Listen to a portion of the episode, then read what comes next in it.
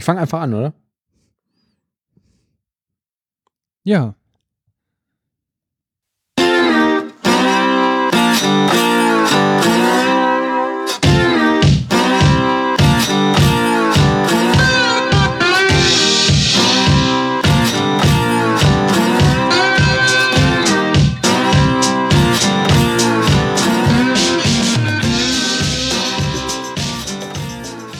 Herzlich willkommen, liebe DevCouch-Zuhörer, zu unserer ersten neuen Podcast-Folge 2019. Ein frohes neues Jahr wünschen wir euch. Und das sind der Manuel Wenk. Hallo. Hier links neben mir.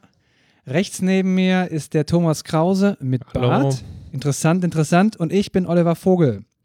Thomas, äh, der Bart. Wie kommt das? Erzähl uns mal was darüber. Hm, ja, mir ist ein langer Bart gewachsen. Ich habe mir geschworen, äh, meinen Bart nicht mehr zu schneiden, bis die neue DevCouch-Folge kommt. Und da ich ja beim letzten Mal leider nicht dabei sein konnte, ist der jetzt ziemlich lang geworden. ja, das, das sieht man. Also. Und äh, wie geht es jetzt weiter? Machst du den jetzt so hipstermäßig irgendwie schön oder schneidest du den ab? Oder? Nö, ich lasse den so hässlich. Das machen viele unserer Hörer, ne? Also hier in Köln sieht man viele Leute, die jetzt nur im Bad rumlaufen und so und alle irgendwie, ja, wenn DevCouch kommt, rasieren sie den ab. Mhm. Ja, hier schon häufiger gesehen. Vielleicht mache ich das auch einfach mal. Also, Oder vielleicht, wenn ich das nächste Mal ein Projekt wechsle oder so, wenn ich beim aktuellen Projekt nicht mehr weiter sein kann, dann schneide ich den nochmal. Dann muss man ja wieder gut aussehen. Tja, Wir haben Kommt heute auch der Anzug wieder aus dem Kleiderschrank. welcher Anzug? Der Bewerbungsanzug. der Kommunionsanzug. Genau. Wir haben heute Hochzeiten, äh, Beerdigungen, alles. Dienstag, den 15. Januar und ich kriege hier immer so Push-Messages von Spiegel Online. Jetzt im Livestream, Mays letzter Appell vor der Brexit-Abstimmung.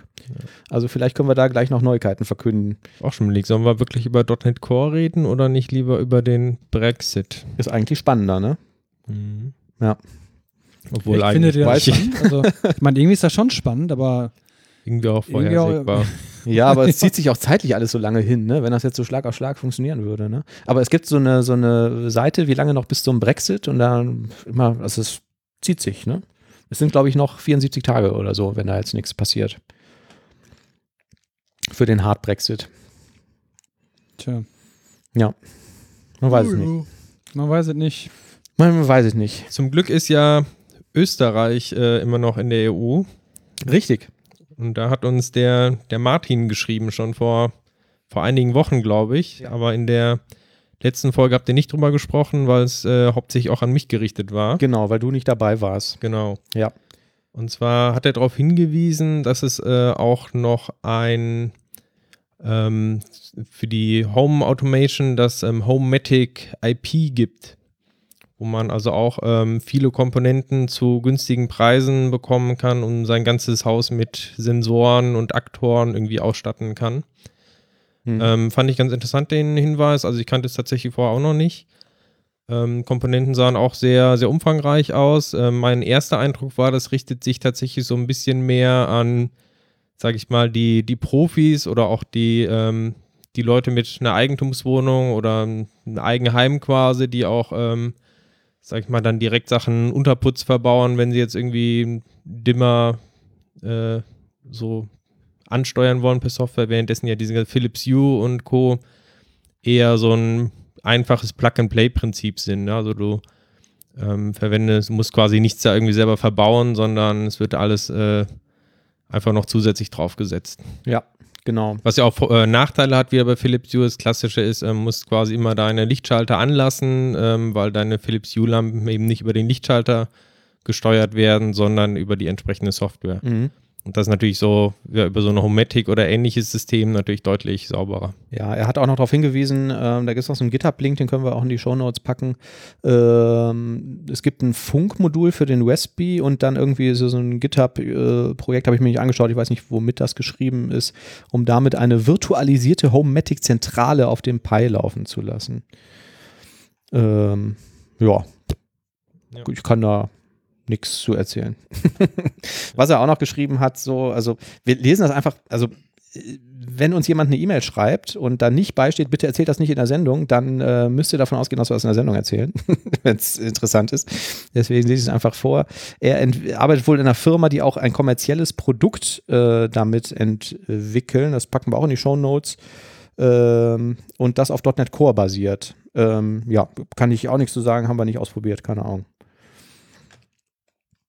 Ja, ja. Genau. Aber man muss auch dazu sagen, ähm, mittlerweile gibt es auch immer mehr ja, spezielle Software oder Systeme, um die verschiedenen, ähm, ja, verschiedenen Systeme von den Herstellern miteinander zu verknüpfen. Also ich habe gesehen von Homematic gibt es in einer neueren Firmware-Version auch Möglichkeiten, direkt eine Philips U-Bridge wiederum einzubinden. Gleichzeitig in diesem ähm, Homey, was ich vor zwei Folgen mal vorgestellt hatte, was mich interessiert, gibt es auch wiederum Plugins, um das Homematic einzubinden. Also, ja, die, mhm. das wird auch immer besser quasi. Ja. Man macht sich jetzt mit keinem System wahrscheinlich jetzt komplett irgendwie, äh, ist eine Fehlinvestition. Wie viele von den Geräten hast du eigentlich bekommen äh, von den Hörern zu Weihnachten? Ähm, noch keins. Ich dachte, die wären alle an deine Adresse gegangen, weil du doch die ganzen Sachen immer bekommst. Nee, ich habe. Du hast doch da schon wieder hier so eine neue Maus, sehe ich doch da. Ja, da haben wir in der letzten Folge drüber gesprochen, wo du ähm, nicht dabei warst. Genau, die ist äh, geräuschlos. Ähm, und ich äh, wusste nicht, von wem das kommt und wusste auch nicht, ob das ein Wink mit dem Soundfall sein soll, dass man dauernd Mausklicken hören würde bei der Sendung. Mittlerweile ähm, hat sich der äh, Schenkende in den Kommentaren unter der Sendung geoutet. Und da kann ich jetzt zumindest sagen, vielen Dank, Tim. Die Low Noise Maus ist jetzt gerade im Einsatz und dann sollte man hier jetzt kein wildes Rumgeklicken mehr. War es tatsächlich äh, wegen dem Geklicken? Äh, ja, freut mich, dass die Low Nose Maus so gut angenommen, ange, nein, so gut ange, angenommen wird und offensichtlich tatsächlich funktioniert. Ja, genau. Und ein anderer Hörer, der Andreas, sagte, das Geklicke war immer sehr auffällig. Hm. ja. Genau, hier wird leider geklickt, weil wir in den äh, Show Notes rumscrollen. Ähm, noch eine E-Mail hat mich äh, gestern, glaube ich, erreicht oder vielleicht sogar heute von Andreas. Ich bin mir nicht sicher, ob das der richtige Name ist, weil die E-Mail-Adresse war eine andere. Und bin mir jetzt auch nicht sicher. Ich lese es einfach mal vor. Hi zusammen, Themenvorschlag für eine neue Podcast-Folge. Ich bin sonst Java-Entwickler und habe deshalb auf der Arbeit ein paar Tools geschrieben. Nun ergibt es aber Sinn, eines davon nach .NET Core zu portieren, nur bekomme ich von meinem Arbeitgeber keine Visual Studio Lizenz und die Community Edition darf ich nicht nutzen. Ich fände es daher cool, wenn ihr mal thematisieren würdet, mit welchen Open Source Tools man kostenlos für .NET Core Anwendungen zum Beispiel in C Sharp entwickeln könnte und welche quasi guten Funktionen von Visual Studio gut nachahmen. Viele Grüße, Andreas. Ähm, danke, Andreas. Ich fände es eigentlich mal interessant zu wissen, warum Javas Entwickler ausgerechnet unseren häufig sehr Microsoft-lastigen Podcast hören. Und ähm, war dann auch so ein bisschen überrascht davon, weil wenn du einmal kurz googelst nach irgendwie, weiß nicht, .NET Core Getting Started oder so, dann findest du ähm, wahrscheinlich sehr schnell einen Link, den packen wir auch in die Show Notes, ähm, und stößt auch immer sehr schnell auf Visual Studio Code, wo wir auch schon häufiger drüber gesprochen haben. Ähm, also ich packe den Link da rein, das ist ein Tutorial Getting Started, kannst du dir einfach kostenlos runterladen, komplett Open Source. Ähm, als Standard-Plugin wirst du das äh, C-Sharp-Plugin installieren wollen. Dann hast du, ähm, was ist dabei? Benutzt jemand Visual Studio Code? Also hast auf jeden Fall IntelliSense und so, ne? Ähm, wie ist das mit der Navigation und so? Das ist wahrscheinlich schon so in Visual Studio Code drin, ne? Ich verwende das nicht.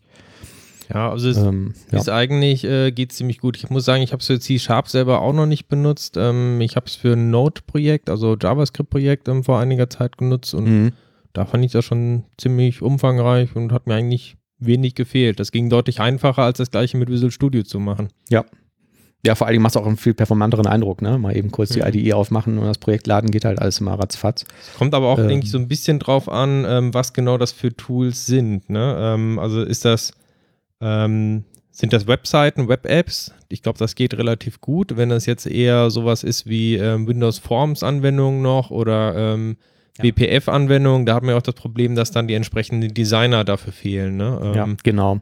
Da ist mir auch, äh, wenn du jetzt WPF-Entwicklung machen willst oder wirklich GUI-Tools, wie Thomas sagst, ist mir da auch nichts bekannt, was kostenlos wäre, was solche Feature Features bietet wie ähm, Visual Studio. Also Wider kann mittlerweile diese WPF-UIs äh, visualisieren, allerdings nur in einem viel abgespeckteren Maße als äh, Visual Studio das kann. Bei Visual Studio haben die ja damals noch dieses Unternehmen aufgekauft, was dieses Blend entworfen hat und haben das ja quasi ins Visual Studio integriert. Und ähm, das kann halt einfach wahnsinnig viel, ne, wenn man da ähm, diese Features braucht und noch WPF oder UWP oder was wir so haben, machen möchte. Aber einfach um Konsolenanwendungen zu entwickeln oder auch ähm, wahrscheinlich eine MVC-Anwendung oder so, ist das schon, schon ganz cool. Denke ich. Ja. ja. Ähm, Du hast aber gerade gesagt, äh, Rider, also das wäre die Alternative noch zu Visual Studio Code, ne? ja, genau. Er hat jetzt allerdings auch gesagt, er wollte was kostenloses, Open Sourciges haben. Also Rider ist weder Open Source noch kostenlos. Ähm, du kriegst, glaube ich, eine kostenlose Lizenz, wenn du ein Open Source Projekt äh, betreibst hm. oder maintainst oder so. Da gibt es, glaube ich, auch solche Fälle, aber ähm, Im Standardfall, wenn du damit arbeiten willst, musst du auch da Geld äh, zahlen. Ähm, ist allerdings, ähm, ah, ich weiß nicht genau, ist es wirklich deutlich billiger als Visual Studio? Also, ich glaube ja. Hm. Die andere Sache ist noch, ich habe jetzt noch mal ganz kurz gegoogelt, also ist natürlich jetzt auch keine, ähm, sollte man sich vorher noch mal genau erkundigen mit den Lizenzbedingungen, aber was ich gelesen habe, ist, dass Visual Studio Community Edition zumindest dann auch ähm, kommerziell wohl verwendet werden kann, wenn die Firma nicht mehr als 250 ähm, PCs oder Benutzer halt hat ähm, und auch nicht mehr als eine Million US-Dollar Gewinn macht. Also wenn es also ein kleines mhm. Startup oder sowas oder ein Mini-Klitsche irgendwie ist, wo du bist, dann würde vielleicht sogar auch die Community Edition ausreichen. Und wenn nicht, dann kann dein Chef vielleicht auch die Lizenz rausrücken für das Visual Studio. Stimmt was auch zugegebenermaßen nicht so teuer ist, ne? solange man jetzt nicht irgendwie die Enterprise nimmt oder so. Also geht schon. Ähm, wenn das Projekt in einem überschaubaren Zeitraum ist, man kann, glaube ich, den Rider, ich muss immer sagen, glaube ich, weil ich habe, also JetBrains gibt, äh, bietet so ein Paket an, das gab es damals irgendwie als äh, ReSharper-Nutzer, als sie das Lizenzmodell gewechselt haben, relativ günstig ähm, wo du quasi einmal alles bekommst. Also den ReSharper, den Wider und alles, was sie irgendwie an Tools haben, auch alle anderen IDEs und so. Und ähm, da könnte man sich auch eine Jahreslizenz kaufen. Die kostet, glaube ich, äh, so eine Personal ungefähr 250 Euro. Ähm, die darfst du aber auch nach Ende der Lizenz weiter nutzen, kriegst nur keine Updates mehr. Also es ist nicht so ein klassisches Abo-Modell, wo du es auch nicht mehr verwenden darfst. Hm. Könnte man sich vielleicht auch nochmal anschauen. Außerdem, die ersten 30 Tage sind, glaube ich, sowieso kostenlos. Ähm, ich würde aber sagen, wenn du sagst, es muss dauerhaft irgendwie kostenlos Open Source sein, dann ist Visual Studio Code bestimmt nicht falsch. Ist auch plattformunabhängig, kannst du auch unter Linux und macOS verwenden. Ansonsten gibt es natürlich noch, wenn man eh einen Mac hat, auch noch das äh, Visual Studio für Mac, ne? Ja. Das habe ich jetzt noch nie selber probiert, ich weil ich keinen Mac habe. Das auf dem Mac, aber ähm, ich bin mir ehrlich gesagt gar nicht sicher, ob du dafür nicht auch eine Visual Studio Lizenz haben okay. musst. Also ich kann es nicht beschwören, aber ich meine, also zumindest für einige Features musst du dich da aber mit ist das nicht aus dem Sharp Develop hervorgegangen, was ja auch ein Open Source Nee, das ist aus der Xamarin IDE hervorgegangen. Okay. Und ähm, das haben die dann quasi so erweitert, dass du zumindest Webentwicklung und so damit machen kannst. Äh, WPF und so können die natürlich auch nicht, weil es ja auch macOS und äh, ging ja bis, bis, vor kurzem noch gar nicht. Ähm, also ich habe es mal installiert und es ist dann schon ganz cool. Ne? Du hast dann so eine ganz typische äh, Mac-mäßige IDE, machst da dein MVC Core-Projekt auf und kannst es halt genauso äh, weiter benutzen, wie du es im Visual Studio verlassen hast. Drückst F5, ausführen, funktioniert halt alles ganz gut. Mhm. Ähm, ja, aber da äh, setz, würde ich auch, glaube ich, eher Rider oder Visual Studio Code empfehlen, weil du einfach auf allen Plattformen dann die gleiche IDEs, IDE hast. Na, dann könntest du auch mal das Ding unter Linux laufen lassen oder Windows. Ähm, Vertical Mouse habe ich hier noch aufgeschrieben. Kennt ihr das? Weiß, was so eine Vertical Mouse ist, ja. Okay, das ist ja schon mal was, weil viele Leute, ich hatte das jetzt ins Büro mitgenommen, kannten das nicht. Ähm, Kannte das auch nicht. Ja, genau. Also für die, für die Zuhörer, wenn man jetzt so an so einem Tisch sitzt und legt seine Hände auf den Tisch, dann ist es eigentlich jetzt keine natürliche Haltung, dass man die Hand mit der Handfläche gerade nach unten legt, wie man die ja so auf der Maus hätte. Und dafür gibt es schon seit längerer Zeit äh, Vertical-Mäuse, also wo die Fläche quasi um ein paar Grad gedreht ist, sodass man die Hand nicht mit Handfläche nach unten, sondern eher so in so einem 90-Grad-Winkel hat. Und äh, da habe ich eine von Logitech gekauft, die gibt es seit kurzem. Und ähm, ich bin echt einigermaßen beeindruckt davon. Am Anfang war das ein bisschen komisch, so die ersten fünf Minuten dachte ich mir, das ist irgendwie merkwürdig. Und jetzt ist es komisch, keine zu benutzen und den Arm wieder so drehen zu müssen. Und äh, diese ganzen Geschichten hier mit Kapillartunnelsyndrom und so, ne, kommen ja unter anderem daher, dass, ich, dass du das Handgelenk immer nach unten auf die Tischkante hältst, was dadurch halt wegfällt. Also ich finde es sehr, sehr angenehm. Allerdings äh, muss man dazu sagen, da macht es wirklich einen Unterschied, ob du eine Linkshändermaus oder eine Rechtshändermaus verwendest. Richtig. Hast, ne? Ja, stimmt. Genau, das war dein Problem, als du das ausprobiert hast. Ne? Richtig. Ja. Es gibt Mäuse, habe ich gelesen, die du also sowohl für links als auch für rechts umbauen kannst. Die kannst du auch als Linkshänder an die andere neigen. Die von Logitech kann das nicht. Die ist nur für Rechtshänder. Und ich bin zwar Linkshänder, aber benutze die Maus mit rechts und deswegen das heißt, ich, da jetzt gar nicht drüber nachgedacht. Ich kann die gar nicht als Linkshänder-Maus bekommen bei Logitech. Die Logitech nicht, aber viele andere. Ja, in der CT war ein großer Artikel, da haben sie die getestet. Ähm, und was man auch sagen muss, die sind verhältnismäßig teuer. Also ich hatte die jetzt im Angebot gekauft für 89 Euro. Und ähm, ich habe sonst so eine Logitech MX-Maus, die weniger kostet, aber noch ein bisschen hochwertiger verarbeitet ist. Aber trotzdem würde ich das Ding jetzt nicht mehr missen. Also das ist schon ganz coole Sache. Könntest es ja auch einfach mal richtig lernen, Oliver. Richtig. Mach doch mal eine Umschulung. Ich weiß auch nicht, warum ich das, äh, warum ich das mache. Ne? Also ich vermute mal, ich hatte mir das irgendwann mal dummerweise während des Studiums beigebracht, als ich exzessiv äh, Quake 3 gespielt habe. Mhm. Und irgendwie klappte das gut mit der linken Haus, mit der linken Haus, ja. mit der linken Maus quasi so zu gucken und so weiter, und mit der rechten Hand dann quasi über die Cursor-Tasten zu steuern und zu springen und so. Ja. Jetzt bin ich verdorben fürs Leben, ja. Furchtbar. Hätte ich jetzt motorische Probleme mit, aber müsste man. Aber du machst nicht alles äh, mit links, ne? Du spielst Gitarre mit rechts. Also, das ist keine Linkshänder-Gitarre. nee, also Gitarre spiele ich normal. Ja. Nur manche Sachen mache ich irgendwie umgekehrt, ne? Das ist, weil du bei Quake immer weggelaufen bist. Da brauchtest du so eine starke rechte Hand quasi. Musste auf dem Cursor-Tasten sein. Ja. Ah, der Oliver ist so der typische Camper, oder? Der immer wartet, bis einer kommt und er den umnieten kann. In den Rücken geschossen und dann schnell weggelaufen. Ja. Das werde ich, das ich jetzt hier gar nicht kommentieren, ja. Wir sollten vielleicht mal eine Live-Quake-Session machen und das aufnehmen. Richtig. Ja. Äh, wo wir gerade bei der Hardware sind, Teil habe ich noch aufgeschrieben. Ähm, hatten wir uns so auch schon drüber unterhalten. Mhm. Ähm, ganz coole Sache, das sind so pff, kleine Schlüsselanhänger. Ich habe hier einen auf dem Tisch liegen, ist so vielleicht zweieinhalb Quadratmeter äh, Kantenlänge, relativ hochwertig verarbeitet.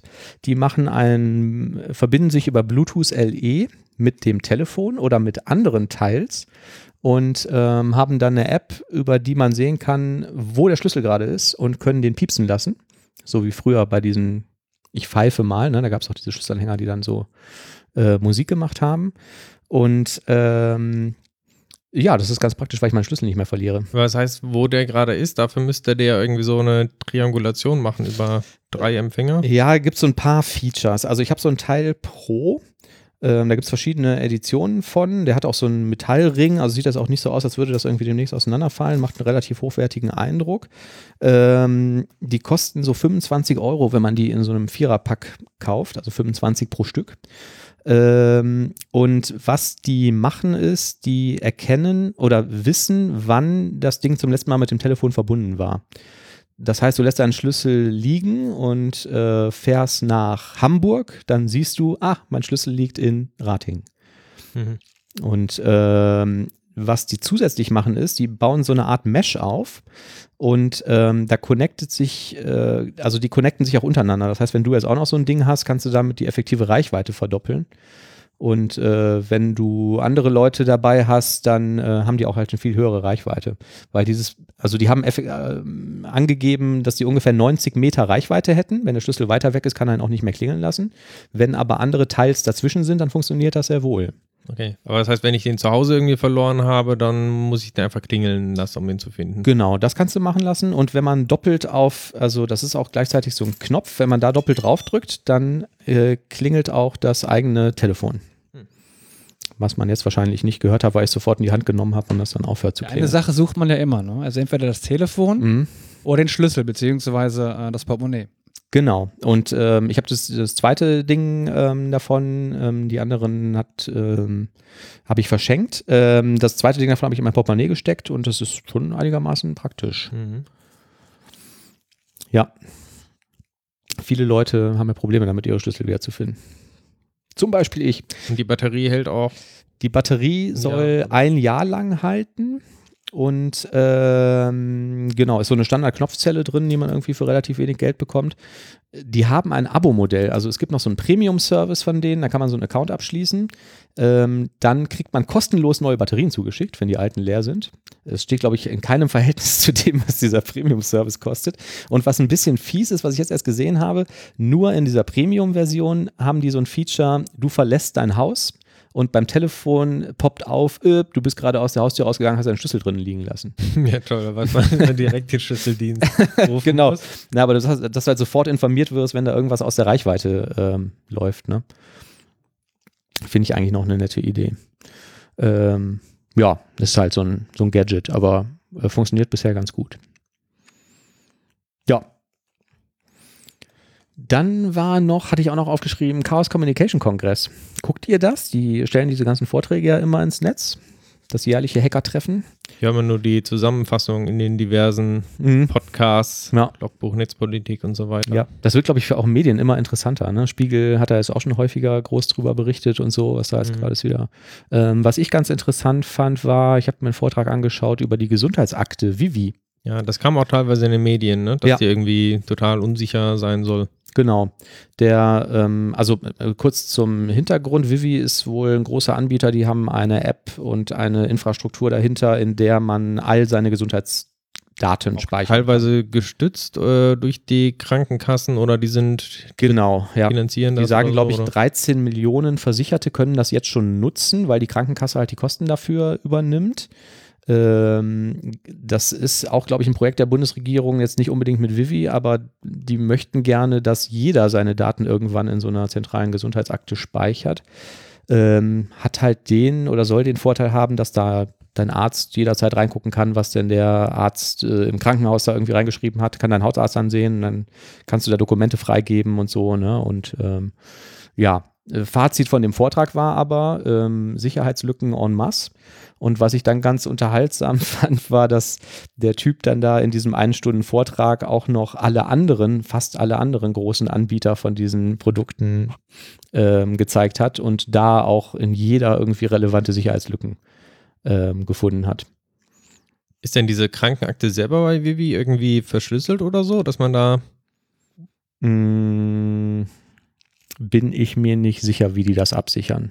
Hm. Ähm, die hatten halt wahnsinnig viele, also was er da gezeigt hat, äh, waren einfach Backdoors, also erstmal Brute Force Attacken, das haben sie glaube ich mittlerweile ein bisschen entschärft, weil sie einfach irgendwelche Schlüssel länger gemacht haben.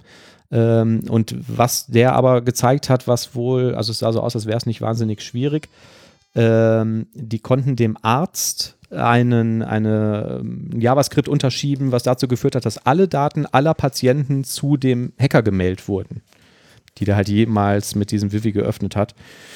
Und das fand ich dann schon äh, ganz spannend. So lange dauert.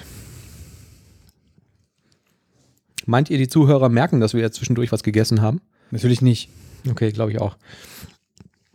Was ich zu dem Vivi noch sagen sollte, das war halt dann dieses Fazit des Vortrags ähm, war halt einfach der Hinweis mal wieder darauf, dass das vielleicht echt eine schlechte Idee ist, solche Daten zentralisiert im Internet zu speichern und dass das alles nicht sicher ist im Zweifelsfall.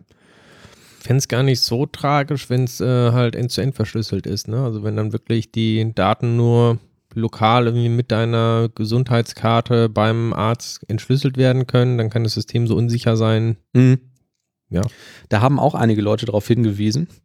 Ähm, und ähm, sagten, warum sind denn da keine Schlüssel auf der Gesundheitskarte drauf und so, ne, um das damit zu entschlüsseln.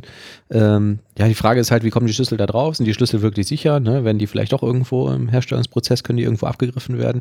Ähm, worauf der Vortragende und dann hinterher auch noch ein paar Wortmeldungen äh, drauf hinaus wollten, war allerdings, ähm, oh, jetzt läuft die Brexit-Abstimmung, Entschuldigung, aber da gibt's äh, noch keine News. Ähm, worauf die hinaus wollten, war, die sagen halt, wenn du jetzt so eine Gesundheitsakte anlegst und ähm, je nachdem, wie alt du jetzt bist, kannst du davon ausgehen, diese Daten liegen da als 50 Jahre lang. Und selbst wenn du jetzt eine Verschlüsselung hast, die heute sicher ist, kannst du davon ausgehen, dass die in 50 Jahren nicht geknackt werden kann. Ja, aber. Haben wir in 30 Jahren einen Quantencomputer und das ist eh alles hinfällig? Sag mal so, ich glaube, das ursprüngliche ähm, Konzept von der Gesundheitskarte, die ist ja auch schon, ich würde sagen, mindestens zehn Jahre alt oder so, ne? Wo das, oder wahrscheinlich das Konzept dafür schon vorher. Ja war ja, glaube ich, dass diese Patientenakte tatsächlich auf der Karte selber drauf liegt. Mhm. Ich glaube, das ist auch eigentlich nicht mehr wirklich zeitgemäß, wenn du irgendwie die, die Karte verlierst oder wie auch immer, musst die Sachen wiederholen. Von daher hätte ich gesagt, zeitgemäß wäre tatsächlich, es liegt zwar irgendwo zentral in, in der Cloud meinetwegen, ähm, aber ich habe halt tatsächlich auf meiner Gesundheitskarte entsprechend die, die Schlüssel irgendwie dafür. Ja. Ähm, vielleicht noch irgendwie einen einem Backup oder sowas, damit, wenn ich die Karte verliere, ich auch noch irgendwie da dran komme. Mhm. Wie auch immer. Ja. Ähm, und wenn dann tatsächlich äh, alle fünf Jahre, alle zehn Jahre, wenn ich eine neue Karte entsprechend bekomme, dann muss halt entsprechend mal eine Umverschlüsselung stattfinden mit der alten Karte, mit der neuen Karte. Dann ist es auch wieder entsprechend sicher. Also weiß ich jetzt nicht. Ja, also wo er, vielleicht müsst ihr euch auch dieses Video nochmal angucken, ne? er hat dann auch das ein bisschen ähm, so in Richtung von einer gesellschaftlichen Diskussion ähm, äh, gelenkt und hat auch mathematisch nochmal hochgerechnet, dass die Wahrscheinlichkeit, dass das in den nächsten 50 Jahren, dass deine Daten nicht öffentlich werden, irgendwie bei 5 oder 6 Prozent liegt oder so. Ähm, weil das natürlich auch ein spannender, spannender Angriffspunkt ist. Und die Frage war halt, wie geht man denn dann damit um, wenn sowas liegt? Hm.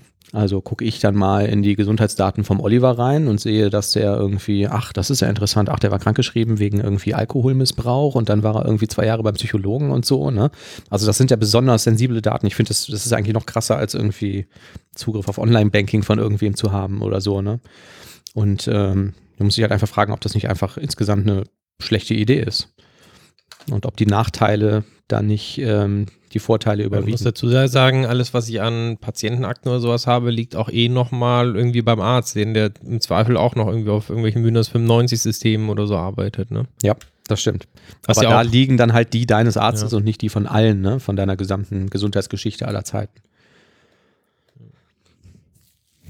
Ja, ist ein spannender Vortrag, der war auch sehr unterhaltsam gemacht und so. Und ich fand das auch, ähm, das war eine schöne Dramaturgie, wie er dann halt einen Anbieter nach dem anderen da auseinandergenommen hat. Teilweise mit Verschlüsselungen, die sie sich haben patentieren lassen, die dann aber so fehlerhaft implementiert waren, dass er die auch wieder in fünf Minuten durch hatte und so.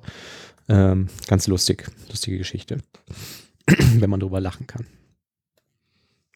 Die News. Ja, soll ich anfangen? Wir bitten darum, Thomas. Gibt es Neuigkeiten? Gab es Neuigkeiten in den letzten zwei Monaten? Ja, ist eigentlich schon ein bisschen älter, äh, der zugehörige Blogpost, den wir verlinken in den Show Notes, ähm, über C-Sharp 8.0, was voraussichtlich mit ähm, dem .NET Core SDK 3.0 irgendwann im Laufe des Jahres kommt. Entschuldige, wenn ich unterbreche, ganz kurz. Britisches Parlament stimmt gegen Mays Brexit-Deal. Ja, war doch absehbar. Ja, Überraschung. Jetzt wird es eine Verlängerung geben, ein paar Wochen und dann. 432 Abgeordneten stimmten gegen den Deal, nur 202 dafür. Mhm. Was willst du da mit einer Verlängerung reißen? Ich meine, das sind. Ja, aber wenn man schon vorher ankündigt, ja, wenn dagegen gestimmt wird, dann verhandeln wir halt nochmal neu und sowas. Und die EU sagt ja auch, ja, dann verhandeln wir nochmal. Das ist doch klar, dass da keiner dafür stimmt. Also ist ja unsinnig. Ja. So, aber so. wir stimmen alle für C-Sharp. so. So, was äh, gibt es dann Neues? Unter anderem die Nullable Reference Types. Ähm, hatten wir, glaube ich, vor einiger Zeit schon mal irgendwo in der Sendung erwähnt. Mhm.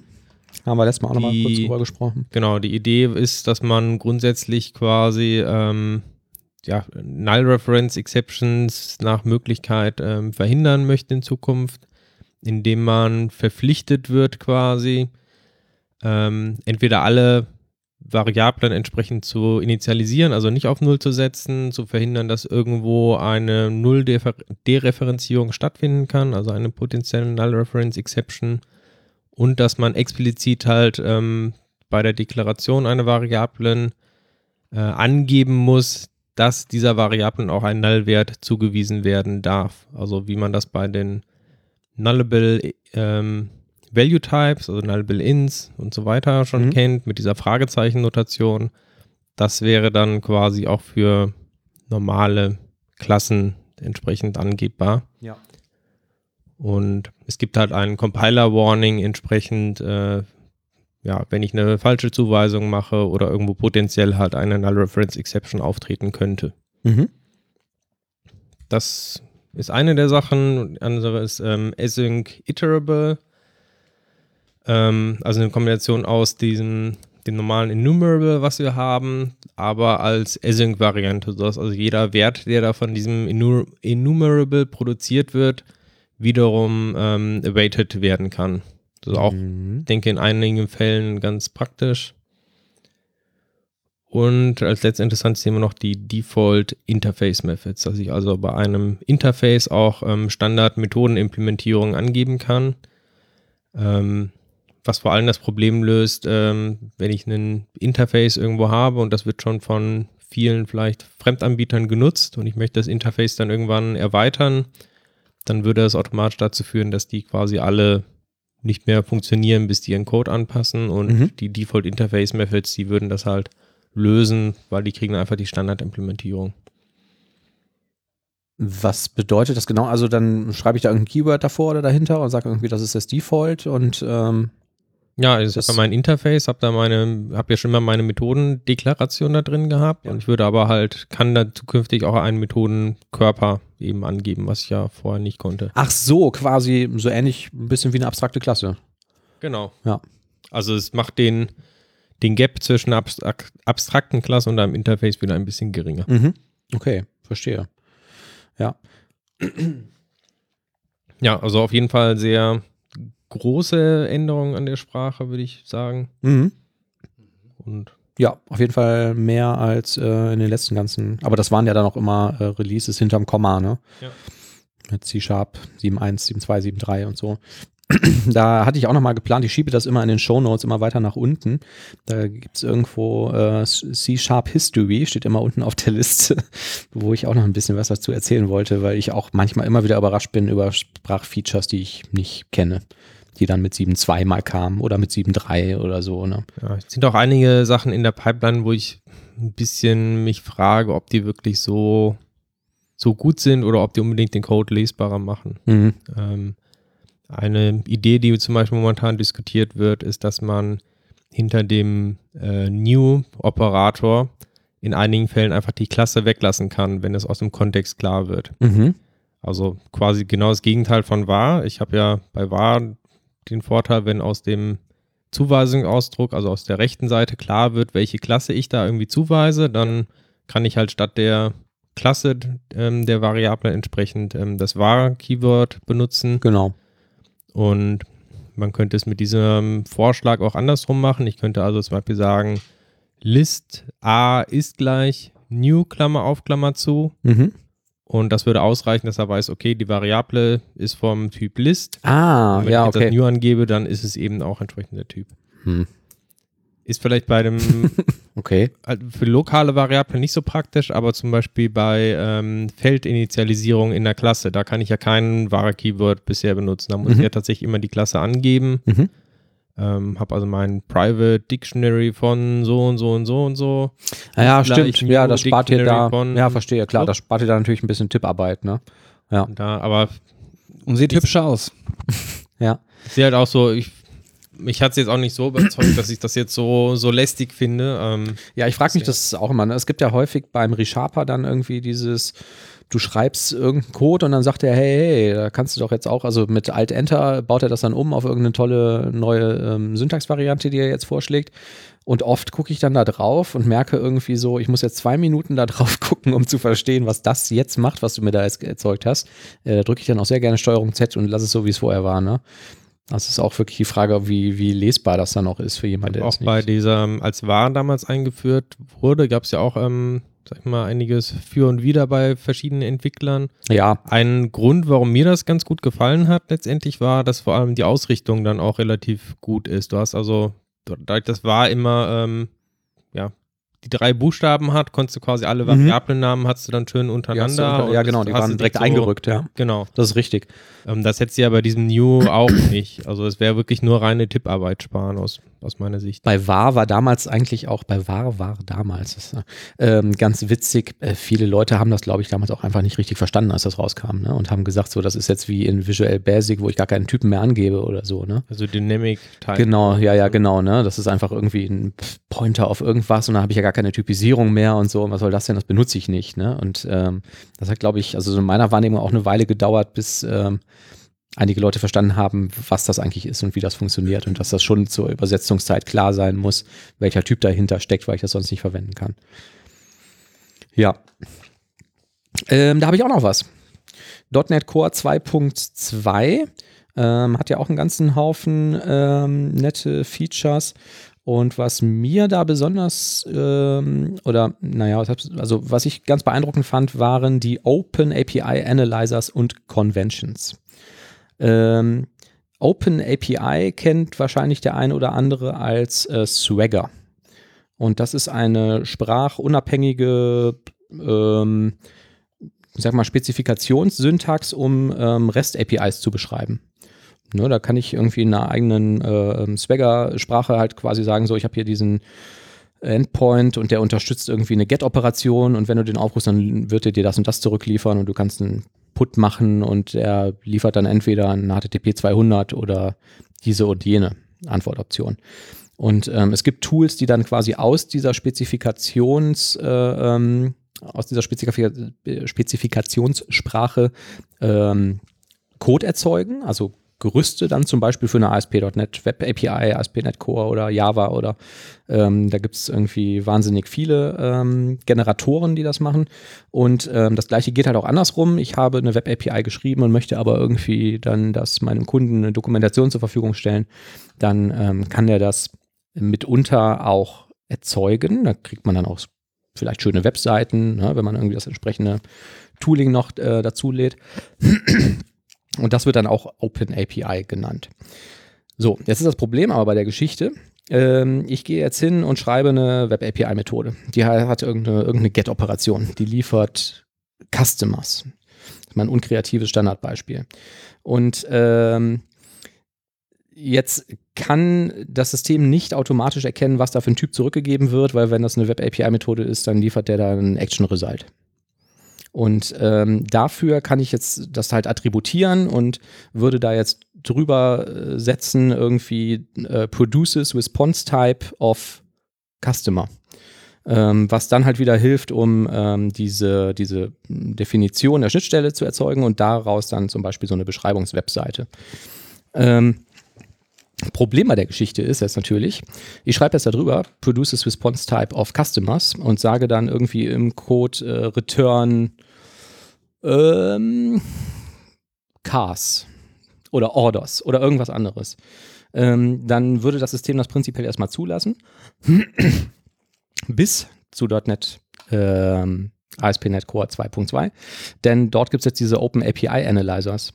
Und das sind einfach Roslyn Analyzer, die zur Übersetzungszeit, beziehungsweise schon zur Designzeit oder Entwurfszeit sagen, äh, das stimmt nicht.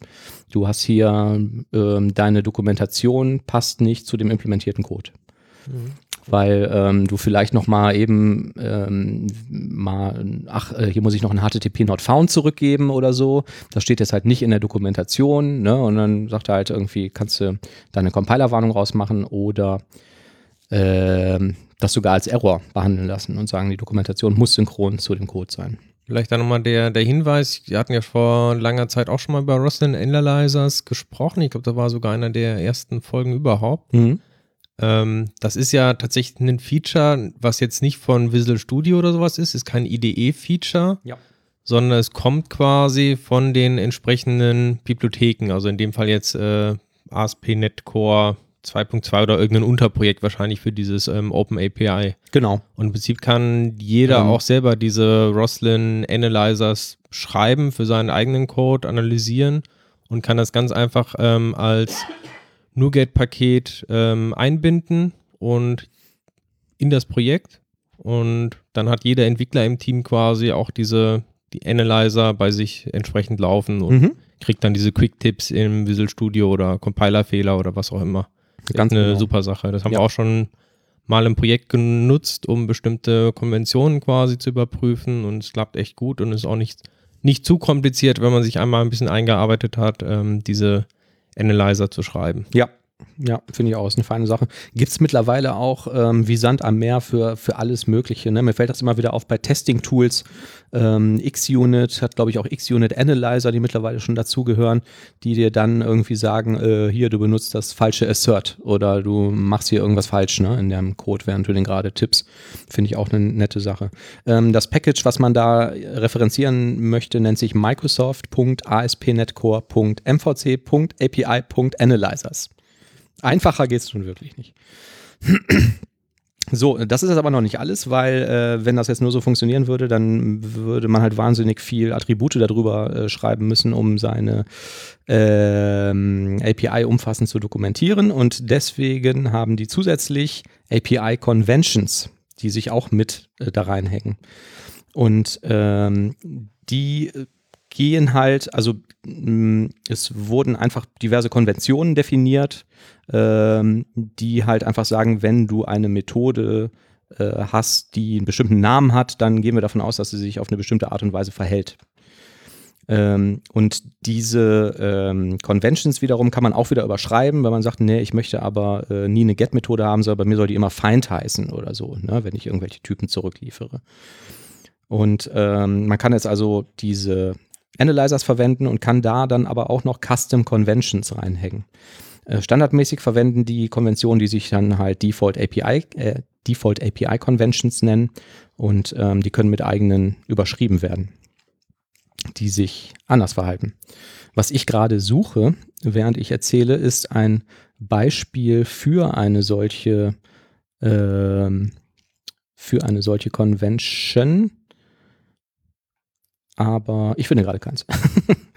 Wir verlinken allerdings ähm, den äh, Blogpost zu dem Thema. Der ist zwar, äh, im Titel steht da noch Preview 1, aber da hat sich nichts geändert. Ähm, das ist ähm, im Code genauso geblieben, wie es in diesem Blogpost von Microsoft steht. Ähm, genau. Achso, eine Convention ist, glaube ich, wenn ich das jetzt gerade richtig sehe, ist, wenn du so eine Get-Methode hast und die liefert dann irgendeinen Typen zurück, dann gehen die halt davon aus, dass das im, ähm, im Erfolgsfalle immer ein HTTP 200 mit dem Objekt liefert und im äh, Fehlerfall halt dann zum Beispiel ein 404. Und die könnten dann gegebenenfalls überschrieben werden, wenn man da einen Zweck für hat. So sieht das aus. Ja. Und sonst so? Sonst noch was? Ja, weiß nicht. Fiddler hatte ich gelesen. ähm, Fiddler ist ja so ein dolles, ähm, äh, wie, wie, benennt man das? HTTP-Monitoring-Tool, macht aber eigentlich noch viel mehr. Bindet sich als äh, Proxy quasi ein ins System und zeigt mhm. dann alle Requests quasi, die da drüber laufen. Ne? Request-Responses mit vielen Tools, ja. um Genau, und ähm, eigentlich sehr nützliches Werkzeug, auch um mal ein HTTP-Request oder so ein Replay zu machen von irgendwelchen äh, bestimmten Abläufen mit HTTP-Requests. Ähm, Problem ist, funktioniert auf Windows sehr gut. Ähm, gibt es auch für andere Plattformen, was ich gar nicht wusste, funktioniert da aber wohl nur so, äh, so mittel. Äh, beziehungsweise ich habe da eigentlich nur Negatives drüber gelesen. Und deswegen geht die Firma Telerik jetzt hin, die dieses Fiddler-Projekt betreut, und schreibt das Ding einmal neu und nennt es Fiddler Everywhere mit Cross-Platform-Support. Und die bauen das mit Angular und .NET Core. Das funktioniert dann auf ähm, .NET Core, Mac und Linux, hat ein komplett neues UI, sieht auf allen Plattformen äh, mehr oder weniger gleich aus und ähm, man kann das jetzt schon ausprobieren, gibt eine Beta-Version. Das, ähm, genau, äh, hat man halt nicht mal die Notwendigkeit, das ähm, äh, jeweilige plattformspezifische Tool zu verwenden, ne, wenn man mal sowas machen möchte. Mhm. Ja. Mal eine ganz andere Frage, Thomas. Ähm, ich habe gesehen, du hast hier einen Sous-Vide-Stick. Ja, habe ich zu Weihnachten geschenkt bekommen. Ach, tatsächlich. Und kann das was? Oder was ist das überhaupt? Willst du das mal erzählen? Ähm, das ist ein Kochutensil. Äh, eigentlich relativ äh, primitiv. Es ist quasi nur ein äh, Heizstab und eine kleine Pumpe, die Wasser umwälzt. Aber in dieser Kombination und ein bisschen ähm, geschickter Software, die auf dem Stick läuft, ist sie in der Lage, ein Wasserbad quasi auf einer perfekten Temperatur zu erhalten für eine bestimmte Zeit. Ich kann also sagen, ich habe hier einen Kochtopf, der, ähm, da stecke ich diesen Stick rein und der soll für zwei Stunden lang genau auf 55 Grad ähm, erhitzt werden. Wofür brauche ich das? Ich kann damit perfekt zum Beispiel äh, Steaks garen. Ähm, da hast du ja so das Problem sonst, wenn du in der Pfanne machst, ähm, wenn du jetzt irgendwie die Minute zu lange drin lässt, dann ist es äh, vielleicht schon zu durch oder ich habe vielleicht noch in der Mitte ein bisschen äh, oder vielleicht in der Mitte sogar noch zu roh oder kalt und außen ist es schon wieder fast verkohlt irgendwie. Also es ist sehr schwierig quasi da ein richtig gutes Ergebnis hinzubekommen. Und über diesen Mechanismus mit dem Wasserbad auf einer festen, äh, auf einer ganz konstanten Temperatur kannst halt erreichen, dass es quasi ähm, ganz durchgehend auf einen perfekten Gargrad quasi eingestellt ist. Also wie ich zum Beispiel mag Medium, man kann es natürlich auch Rare oder ganz durch. Ja, das ganz heißt durch dann, nicht. Du nimmst einfach ein Steak und schmeißt es in den Kochtopf. Ja, fast. Ähm, willst natürlich den Wasserkontakt so ein bisschen vermeiden und ähm, schweißt es deshalb noch in eine Folie ein oder legst es halt in einen entsprechenden Folienbeutel und steckst den quasi in den, den Topf.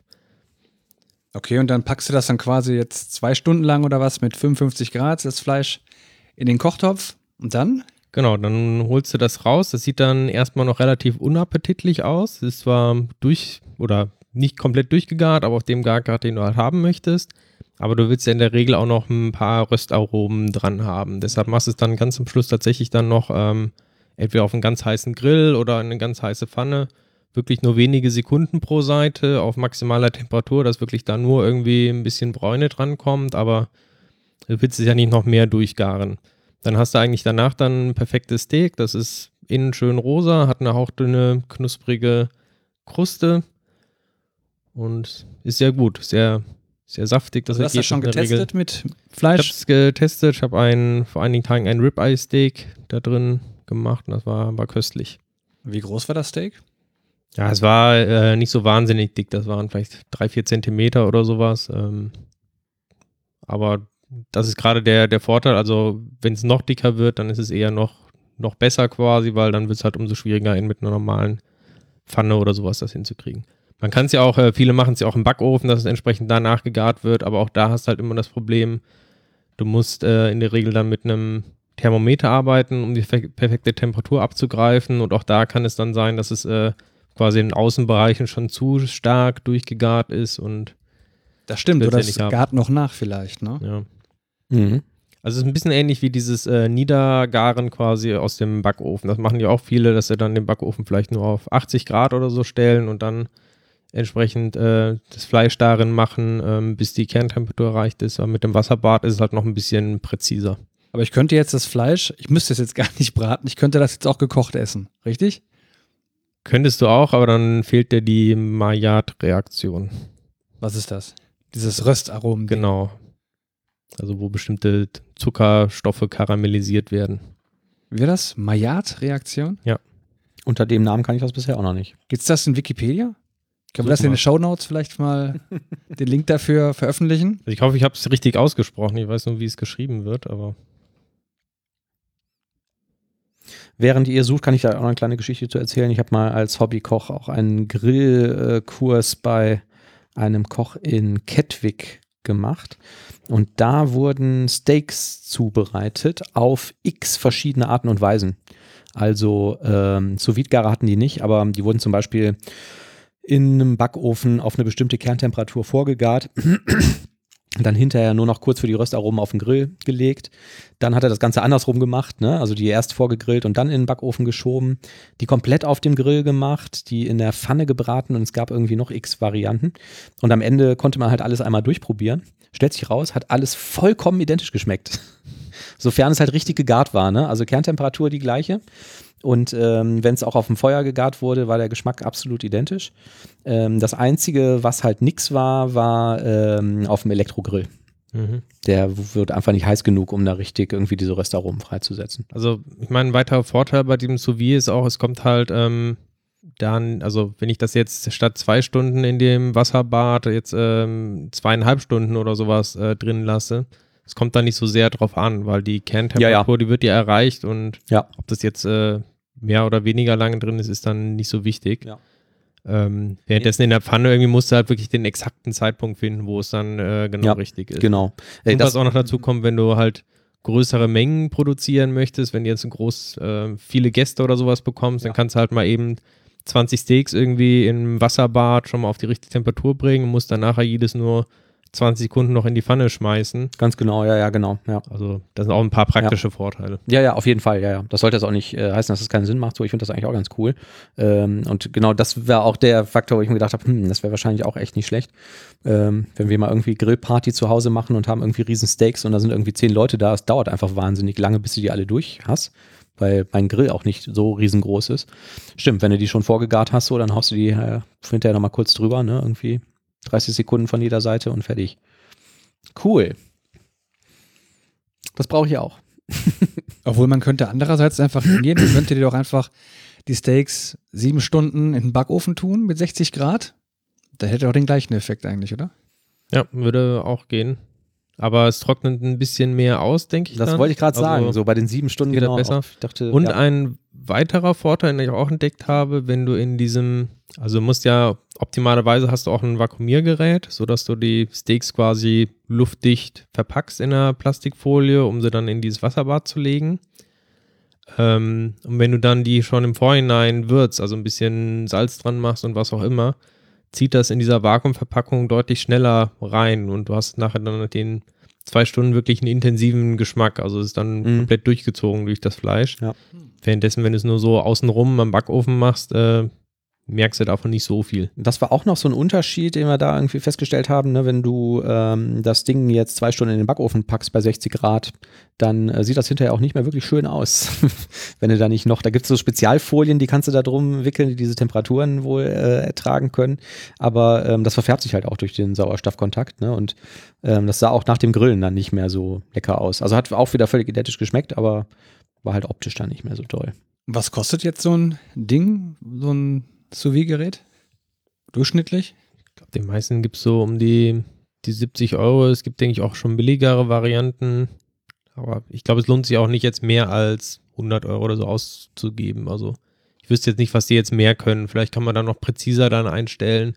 Nach zwei Stunden schalte dann auf die und die Temperatur und dann nochmal auf die und aber könnte man könnte man das Ganze nicht auch mit ein äh, paar Sensoren und einem Raspberry Pi machen? Wäre das nicht ein nettes Projekt? Hm, müssen wir gucken, ob das äh, Homematic das irgendwie schon integriert kann. Da müssen wir den Martin noch Der müsste automatisch dann den äh, Grill steuern, ne? Das wäre natürlich Knüller. Das stimmt. Ja. Mit irgendwelchen Servos so die, die Gaszufuhr regeln.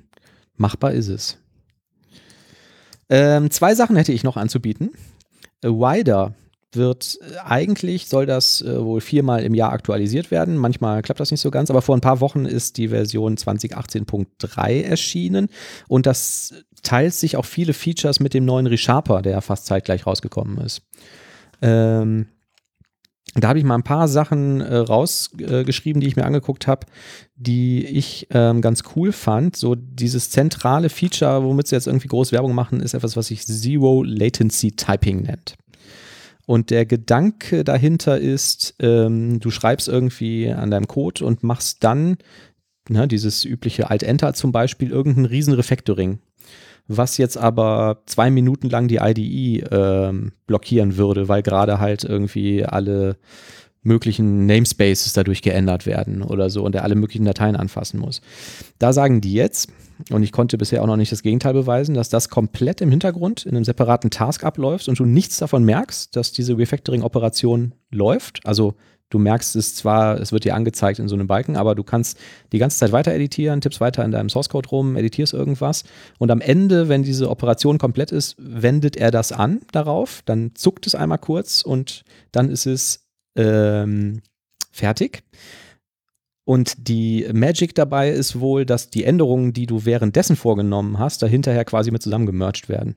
Hm, ich wollte gerade fragen, dann kann man doch bestimmt irgendwas kaputt machen, wenn ich währenddessen jetzt noch schnell die, genau. die Sachen ändere, die er machen möchte. Ja, ich habe auch nichts darüber Gibt's gefunden. dann auch Merch-Konflikte oder sowas? Ja, habe ich mich auch gefragt. Ich habe nichts darüber gefunden. Also die schreiben halt nur, ja, ist irgendwie eine magical Art und Weise und so, ne? Und unser System fügt das dann halt zusammen. Keine Ahnung, wie das funktioniert, aber ich habe bisher hat es immer super funktioniert. Ja, müssen wir ausprobieren, ob wir irgendwas da kaputt machen können mit und dann verklagen wir die. Was ich noch nicht hingekriegt habe, weil ich noch nicht zwei Refactorings gefunden habe, die beide total lange dauern, sind zwei quasi gleichzeitig machen. Und dann gucken, was dann passiert, wenn die, hm. wenn man währenddessen noch Code editiert oder so. Aber ich denke mal, äh, da werden die sich schon ein paar Gedanken drüber gemacht haben. Ähm, insgesamt Assembly Loading ist viel schneller geworden. Also das, was wir kennen bei Visual Studio, machst das Projekt auf und der scannt erstmal die ganzen Assemblies durch, ne, um die Typinformationen daraus zu lesen und so. Ähm, deutlich schneller. Dann haben die jetzt Code Vision. Das kennen die Visual Studio User unter uns. Ne? Wenn man über einer Methode diesen kleinen grauen Balken sieht, wo drauf steht, ähm, wird referenziert sechsmal im Projekt, äh, zum letzten Mal geändert vom Oliver am um und so. Ne? Ähm, das haben die jetzt auch, auch mit diesen Features, dass du da draufklicken kannst und dann irgendwie schaust, so wer referenziert denn diese Methode. Ähm, neu ist, und das kenne ich auch von Visual Studio bis jetzt noch nicht, das Rename Project Refactoring. Und das finde ich ziemlich cool. Ähm, du benennst dein Projekt um, ne? per einem Refactor. Ähm, er benennt den Ordner um, in dem die, äh, in dem die Projektdatei liegt oder genau, in dem die Projektdatei liegt, ähm, ändert die Namespaces, ähm, ändert alle referenzierten Abhängigkeiten und, und, und und macht das halt komplett ohne, ähm, dass die IDE schließen muss. Ne? Ist ja super. Das, also lohnt sich allein also, schon dafür, das zu, zu installieren. Ich, ich habe tatsächlich, kaufen, ich habe tatsächlich musste ich das jetzt dem, letztens irgendwann mal machen, weil ich einen Ordnernamen ähm, umbenennen wollte, wo ein Projekt drin liegt, weil der halt nicht in die Konventionen gepasst hat und habe dafür dann Wider aufgemacht, habe das geladen, habe das darin gemacht und dann hinterher wieder im Visual Studio weitergemacht. Man muss es ja nicht ständig machen, aber wenn man es machen muss, dann ist es dann ja ist es eine lästige cool, Sache. Genau, ne? ja, also, ja, weil ich musste dann, also ich weiß nicht, wie ihr das immer gemacht habt, aber ich habe dann halt gerenamed, was man renamen kann, aber ganz am Ende habe ich immer Visual Studio geschlossen und habe den Ordner umbenannt und habe es wieder aufgemacht. Und dann sagt er, ich finde die Projektdatei nicht mehr, dann schmeißt man die raus und fügt sie neu hinzu aus dem neuen Ordner. Oder man ändert es in der Solution-Datei, aber es ist immer krampfig irgendwie. Und das, ja. Ähm, ja können die jetzt da drin über ein Refactoring machen. Eine Sache. Ja, äh, .peak ist mit eingebaut, nennt sich da Assembly Explorer. Also ist einfach das Ding, dass man Assemblies aufmachen kann und sich da auch den Source Code wieder zurück kompilieren lassen kann. Ähm, .trace kennen die Windows-User, äh, das ist der Performance Profiler. Der heißt jetzt auch Performance Profiler und ist auch eingebaut, funktioniert aber nur unter Windows. Ähm, dann gibt es eine Datenbank-IDE von JetBrains, die heißt DataGrip. Ähm, die kann im Prinzip alle möglichen ähm, Datenbanken, also was weiß ich, MySQL-Server, äh, äh, MySQL und so, unter einer Haube ähm, anbinden, verwalten und sowas. Auch NoSQL-Datenbanken. Und den, diesen ganzen Datenbanken-Support haben die jetzt auch in die IDE gehangen. Das heißt, du kannst dich jetzt direkt aus der IDE auf deine Datenbanken connecten und auch auf relativ viele. Bei Visual Studio brauchst du ja für ähm, viele Sachen dann direkt irgendwie ein Plugin, damit das funktioniert. Ähm, was haben wir noch? Das überspringe ich mal. Inline-Parameter Name Hints. Das hat man jetzt, ich weiß nicht, habt ihr den neuen ReSharper schon installiert? Keine Ahnung. Du hast eine Methode, die hat vier Parameter. Vier Int-Parameter. Und äh, dann steht da, was weiß ich, Create Customer, um das alte Beispiel wieder zu bemühen, 3,2,9, minus 3. Mhm. Und ähm, was die jetzt machen, ist in der IDE vor diese Values den Namen des Parameters blenden. Ah, okay. Und ähm, ja, dann steht halt einfach irgendwie Alter, äh, Anzahl der Kinder, Steuerschulden und was kann das vierte sein? Kreditwürdigkeit. Mhm. Minus 3. Ähm, ist ähm, ganz nice. Da habe ich früher das schon mal händisch davor geschrieben, ne, mit dieser Doppelpunkt-Syntax, damit man beim Lesen irgendwie weiß, wofür diese Dinge eigentlich da sind. Kriegt man da jetzt eingeblendet. GitHub Pull-Requests können die in der IDE erstellen und bearbeiten. Ähm, von JetBrains gibt es das Android Studio, was Google kostenlos bereitstellt, um Android-Projekte zu erzeugen. Das steckt jetzt auch mit in der IDE. Jetzt haben wir also einen grafischen Editor für Android-UIs, das man mit Xamarin benutzen kann. Ähm, das fand ich noch ganz cool. Ähm, dann Package References. Da musste ich tatsächlich nachgucken, weil ich mir dachte, das ist doch nichts Besonderes mehr. Ähm, doch ist es. Du kannst in Visual Studio machst einen Rechtsklick auf die Projektdatei und sagst Edit CS Proi und fängst jetzt von Hand an, hier irgendeine Package, ein Package hinzuzufügen. Dann hast du jetzt in Wider dafür komplettes IntelliSense für alle Attribute, die da möglich sind. Also du kannst irgendwie Version-Einschränkungen machen und so und kriegst so ein IntelliSense für die Paketauswahl. Und ich dachte eigentlich immer, das würde in Visual Studio auch funktionieren, tut es aber nicht. Ja, es geht zum Beispiel für die Package-JSON, also für NPM. Mhm. Ähm, Pakete, da geht es, ja. glaube ich, ne? Aber ja, stimmt. Genau, vielleicht habe ich es deswegen haben sie ja, ja, ihre eigene Oberfläche, deshalb haben sie es vielleicht da nicht für eingebaut. Ja. Weil ich hatte das gelesen und dachte, hä, was, warum machen die Werbung damit? Ist doch nichts Tolles. Ähm, aber doch, ich habe es dann ausprobiert und in Wider funktioniert es. In ähm, Visual Studio nicht. Oder zumindest noch nicht. Meistens wird das ja hinterher synchronisiert. Ähm, dann, dann, dann, dann, dann, ich habe jetzt einen ganzen Blog, das äh, wird wahrscheinlich ein bisschen, wäre ein bisschen langweilig, das überspringe ich mal. Ähm, viel gemacht haben sie noch bei den To-Do-Items. Ähm, die haben halt, das ist seit jeher schon drin, ähm, du kannst ein, so einen Code-Kommentar schreiben, wo du To-Do vorschreibst und ähm, das wird dir überall in der IDE wieder mit angezeigt. Also du kannst nach den Kommentaren suchen. Du siehst aber zum Beispiel auch, wenn du ein Check-in machst, bekommst du eine Warnung, weil er sagt, du hast hier ein neues To-Do geschrieben, willst es aber Code einchecken. Bist du dir sicher, dass du das so machen willst? Möchtest du nochmal ein Review machen oder das nochmal ändern? Und ähm, das haben die jetzt insofern erweitert, dass du eigene Keywords definieren kannst. Ähm, also definierst zum Beispiel das Keyword Quality Check und ähm, dann sagen kannst, was soll denn passieren, wenn er dieses Keyword findet. Ähm, also zum Beispiel, wenn da das Quality Check noch drüber steht, dann darf ich das überhaupt nicht einchecken. Weil dann die IDE ähm, den, den Commit verweigert, sozusagen. Fand ich eigentlich eine ähm, ganz schöne, ganz schöne Idee davon. Fehlen nur noch die ganzen Azure-Tools in Rider, ne? Richtig. Vielen Dank für diese galante Überleitung, lieber Thomas. Denn Jetzt haben wir ein tolles Plugin, das Azure Toolkit für Rider, äh, mit dem, also das muss heute noch äh, separat installiert werden als Plugin. Und dann habe ich aber ja, ein Azure Toolkit. also äh, ein, Add-in für äh, Rider, mit dem ich mit, mich auf meinen Azure-Account äh, connecte und dann da ja, so im Wesentlichen das mache, was man sich so vorstellen kann. Ne? Ich kann da irgendwie neue VMs anlegen, ich kann da äh, schauen, was in meinen äh, Azure SQL Server Accounts gespeichert ist. Ich kann aber auch Web-Apps anlegen aus Rider auf diese Web-Apps deployen und, und, und äh, Redis Management, VMs verwalten, Container hosten, bla bla bla bla bla. Also eigentlich relativ viel. Und ähm, wo kommt dieses tolle äh, Plugin für Rider her? Von Microsoft. Weil Microsoft hat für die Java-Entwickler ein IntelliJ Plugin geschrieben. Azure Toolkit. Und das ist Open Source und das haben die einfach geforkt und ein bisschen angepasst für Rider. Äh, viel zu tun war da wohl nicht. Und damit haben wir jetzt ein äh, letztendlich von initial von Microsoft stammendes Azure Plugin für Rider. Funktioniert ja, cool. ganz gut. Ja. Gibt es für das Rider nicht irgendwie ein gutes Tutorial, damit man sich da einarbeiten kann? Weil das sind ja eine ganze Menge Funktionalitäten, die hier angeboten werden. Keine Ahnung. Weiß ich nicht. Ich vermute, viele Sachen sind wahrscheinlich tatsächlich ähnlich, wenn man schon ReSharper benutzt hat. Ne? Also ich habe jetzt Rider leider auch noch nie ausprobiert. Vielleicht sollte ich das ja, mal, aber. Also, wo man sofort drüber stolpern wird, ich habe das ja auch irgendwie vor ein, zwei Jahren oder so, habe ich damit angefangen, das zu benutzen. Ähm, der gravierendste, ja, also du kannst bei der Installation sagen, bitte verwende die Visual Studio Shortcuts und verwende die ReSharper Shortcuts. Mhm.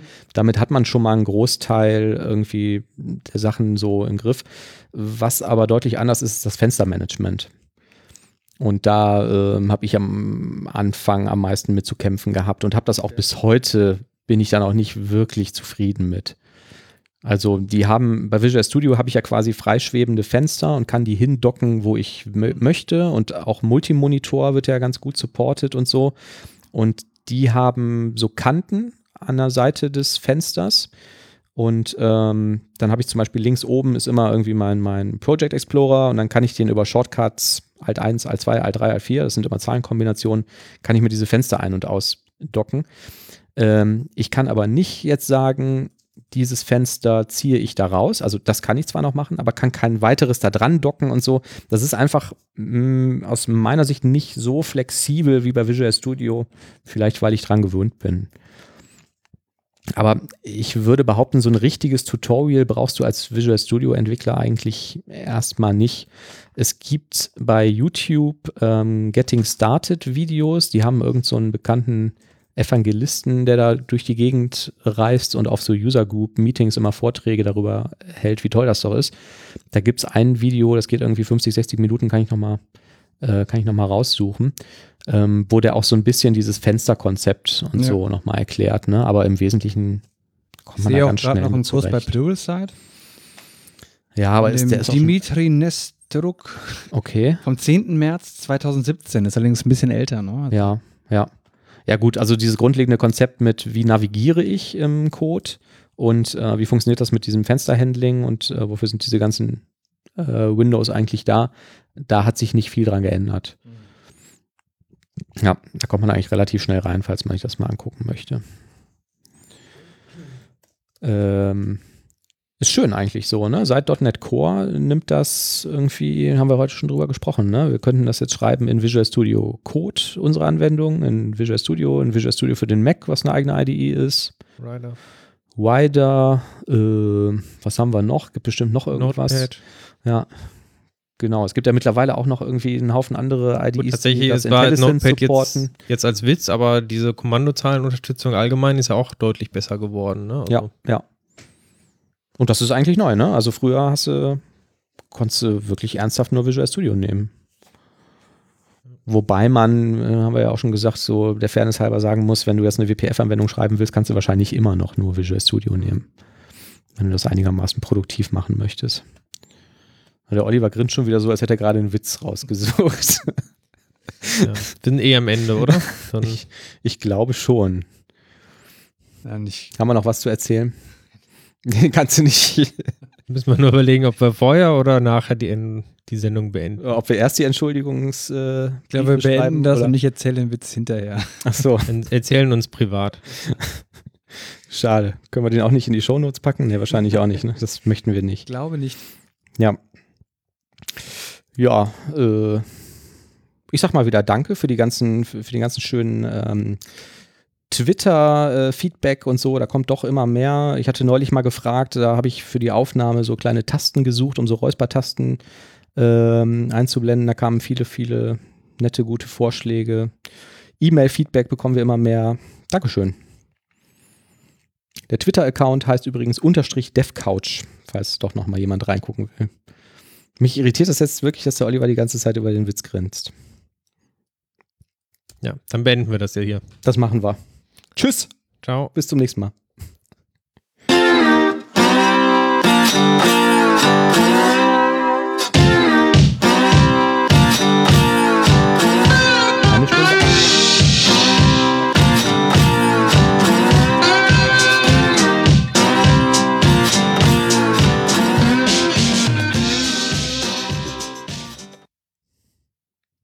Na los. Wollt ihr das echt hören?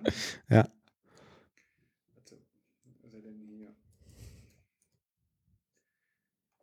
Also, der ist wirklich nicht gut. Ne? Ist das aus? Nein. Das aus?